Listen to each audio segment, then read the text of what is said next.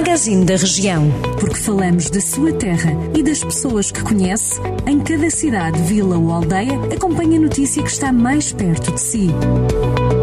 Magazine da Região. Edição de Ricardo Ferreira.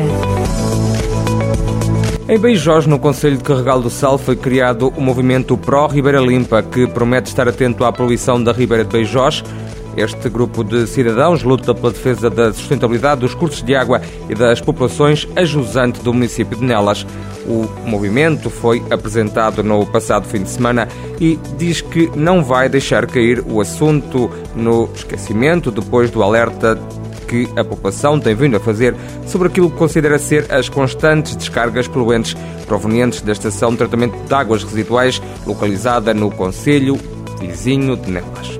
O município de Castro Daire integra agora a rede de municípios e regiões da Europa promotoras da Carta Europeia para a Igualdade de Homens e Mulheres na Vida Local. Segundo a autarquia, este compromisso público e formal reveste-se de medidas e boas práticas que promovam a igualdade entre os dois sexos, valor essencial para a democracia.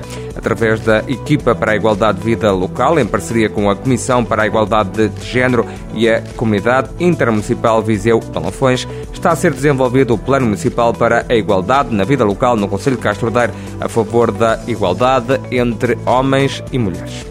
O antigo estabelecimento prisional de São Pedro do Sul vai ser transformado num centro de desenvolvimento cultural e inovação social, contemplando a Biblioteca Municipal e a sala multiusos, onde decorrer obras de grande envergadura, com a ampliação de uma parte do edifício para trás em termos de arquitetura, vai ser mantida a fachada da antiga cadeia, num investimento total de 1,4 milhões de euros. Segundo a vereadora da Cultura na Câmara de São Pedro do Sul, Teresa Sobrinho, o concurso público para a reabilitação da antiga cadeia foi lançado há uma semana e, apesar do projeto já ter algum tempo, porque o edifício está fechado há pelo menos 15 anos, só agora é que há verbas para concretizar este projeto, ambicionado há alguns anos pelo Executivo Socialista que lidera a autarquia sapetarense.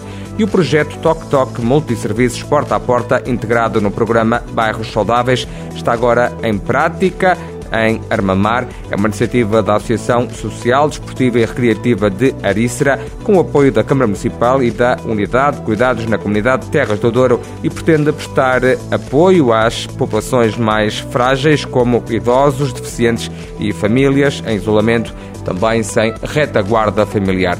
Já sabe que estas e outras notícias da região estão sempre disponíveis em jornaldocentro.pt.